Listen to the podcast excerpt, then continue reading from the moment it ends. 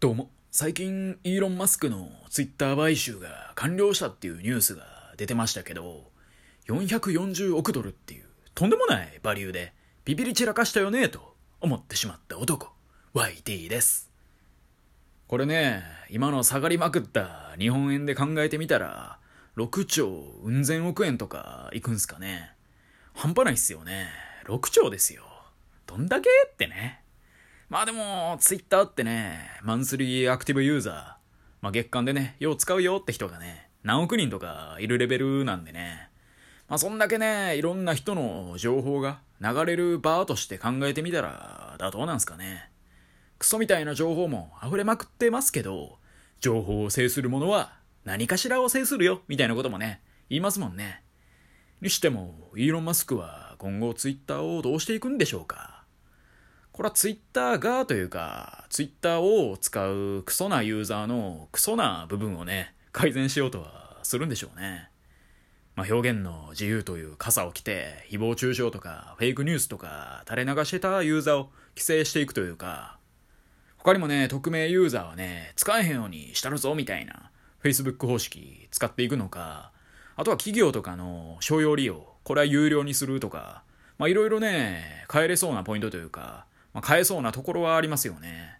まあ、日本はツイッターを使ってる人が世界でもね、相当多い感じがするんで、影響は良くも悪くもめちゃありそうだよね。まあ、知らんけどね。はい。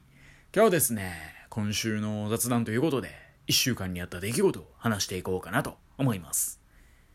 今週ぐらいからですかね、猛烈にね、寒くなってきましたよね。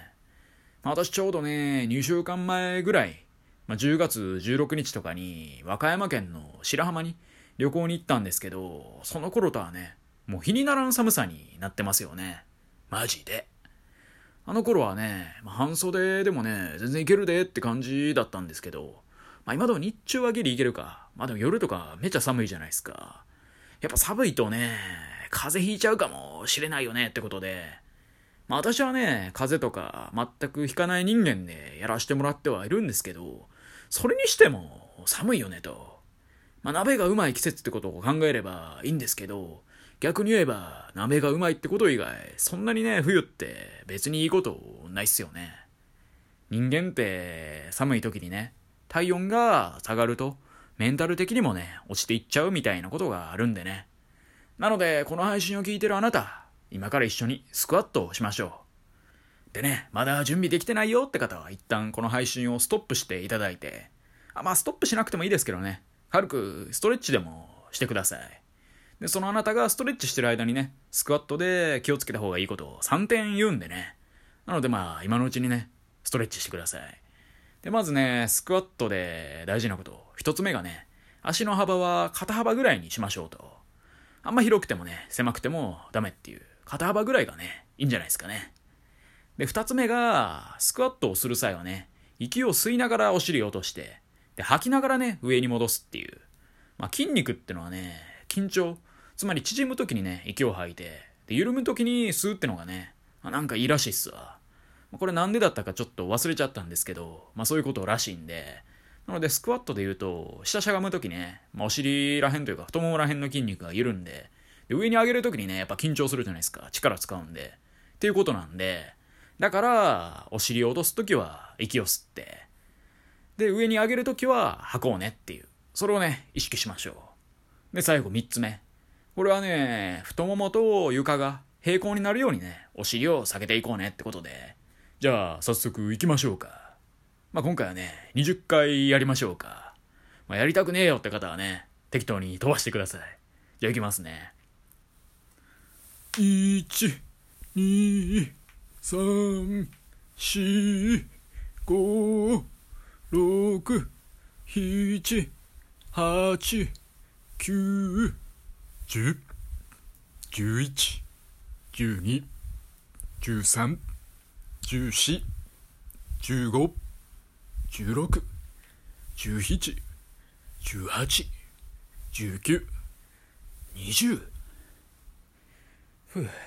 ということでね。前代未聞ですよね。ラジオで急にスクワットをさせるなんて。でもよかったでしょ。本当はね、30回3セットがいいんですけど、それをね、配信でやり出すとシュールすぎるんでね、こんなもんにしときましょう。でもね、スクワットはね、マジでいいですよ。なんてったって、スクワットの深さは人間性の深さっていうね、わけわからん本を出す人もいるらしいですからね。まあ、スクワットを軽くするだけでもね、マジでいいんでね。やっぱ現代人って全然歩いてないじゃないですか。まあ、引きこもりのお前が言うなよって話なんですけど、マジでね、みんな歩いてないんでね。まあ、こういう習慣をね、ちょっと日常に組み込むだけでもいいっすよね。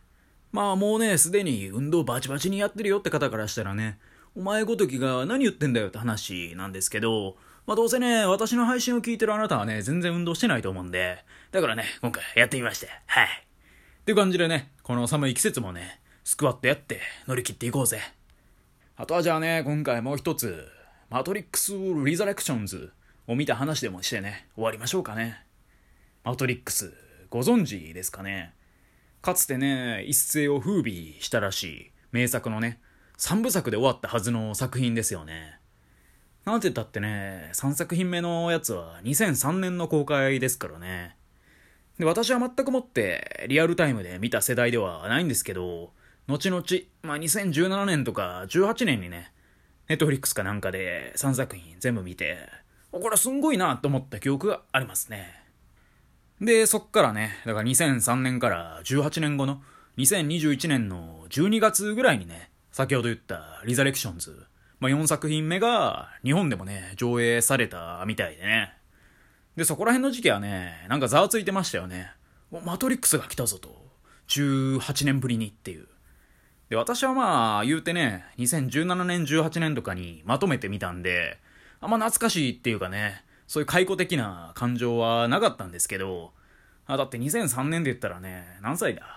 まあ、わかんないですけど、相当な若手だったんでね、というかちびっ子だったんで、マトリックスを見るなんて選択肢がね、そもそもなかったんですけど、まあのその当時ね、青春時代、真っ只中だった方からするとね、うおーって感じだったんですかね。で、そんなマトリックス・リザレクションズ。まあ私はこの作品もね、別に映画館ではね、まあ結局見てなくて、まあ最近見たわけなんでね。なんかネットフリックスでね、最近公開してるのをね、見つけてしまったんで、見たわけなんですけど、まあでも2021年の12月の映画がね、もう見れるってことは、まあ、あんま売れへんかったんかなって正直思ったんですけど、で、見てみたらね、ああ、なるほどねっていう、わけわかんなかったですね。まあ正直ね、前の3作品も私ふわっとしか理解できてなくて、まあキアノ・リーブスかっけーって思いながら見てたってのと、あとやっぱりね、モーフィアス。あの、黒人の方で、ガタイ良くて、サングラスかけてて、ちょっとなんか歯並び悪いみたいな、あの感じあのモーフィアスがすごいいいですねって思ってたぐらいの記憶しかなくて、あとヒロインのね、ティファニーでしたっけ違った申し訳ないですけど、可愛いな、みたいな。まあ、そんぐらいっすわ。で、今回そのね、リザレクションズ、ちゃんと見たんですけど、なんか途中でね、一回眠くて、寝ちゃったりもしていて、まあ正直全然わかんなかったんですよね。まあ死んでたはずの、まあキアヌ・リーブス演じるネオ。彼がなぜかね、ゲームクリエイターとして生きてるみたいな感じになってて、で、なんかそのネオだった頃の記憶忘れてて、まあでもね、ことあるごとに、なんでしょう、フラッシュバックみたいな感じで、ネオだった頃の記憶も蘇ってくるみたいなことがあって、で、さらにはそのネオを復活させようとする人たちも現れてきてみたいなことがあって、で、最終的にはね、過去の仲間たちとか参戦してきて、あの敵を倒そうぜみたいな、なんかそんな感じだったと思うんですよ。はい。で、あの、現実世界と仮想世界を行き来する感じわけわからん管をね、首とかにぶっ刺せば死なないよみたいな世界観。私はわかんないってね、正直思いましたね。なんでしょうね。無理やりマトリックス再び作った予感が否めない作品になってるように思いましたね。キアヌ・リーブスとかヒロインの女優のなんちゃらさんが、まあ、18年前のままならよかったんですけど、そらね、彼、彼女も当然置いていくわけですよね。で、その老いをね、いい感じに表現できてるようには、個人的には見えなくて、なんかあの頃と同じ感覚でね、演じさせてるんですけど、まあでもキアヌ・リーブスも、そのヒロインのもなんちゃらさんも、まあ、あの頃の方がかっこよかったし、で、あの頃の方が可愛かったしってね、やっぱなっちゃうんすよね。なんかちょっとね、もっさいというか、もうちょい渋い感じにね、やった方が良かったんじゃないかしらってのが所感ですよね。すごいみすぼらしいようにね、感じちゃいました。すいません。でも何よりもね、一番ショックだったのは、モーフィアス役の俳優がね、ちょっと若いやつに変わってたってことですよね。いや、お前は俺たちが知ってるモーフィアスじゃねえよってね、思いを禁じなかったですね。結局最後まで。あの違和感。俺たちのモーフィアスを返してくれよと。そう思わずにはね、いられなかったですよね。まあでもね、そんなにモーフィアスをね、重要視してたのは、まあ私ぐらいしかいないかもしれないですけど、あの、そんぐらいね、前作、まあだからその3作品か、のモーフィアス役の人、ハマってたんでね、名前知らないですけど、まあでもね、あんなにスタイリッシュだったマトリックスでも、まあなんでしょうね、作り手がアップデートされてないというか、そういう感じになるとね、あもっさい感じになるんだなってね、思っちゃいましたね。やっぱ今時のね、私よりもっと世代の若手が見たらね、何これってなると思うんですよね。なんかスタイリッシュだなとは思わないと思うんですよね。あとはなんか途中ね、場面で日本にね、切り替わるんですけど、そこで窓を見るとね、右側に富士山があって、左側に東京タワーがあるみたいな。なんかそんなね、列車に乗ってるシーンがあって、もうどここれって思いましたね。そんなとこあるっていう。右側に富士山あって左側に東京タワーがあるみたいな。そんなロケーション絶対ないやろと思って。だからね、細かいところほじくるとね、結構グズグズだったのかもしんないですね。っていうね、んな感じで、めちゃディスってる気がしますけど、このマトリックス・リザレクションズに関して一つ言えることは、そこまでの3作品のマトリックス、マトリックス・リローデッド、マトリックス・レボリューションズを見てないとね、全然わかんないと思いますね。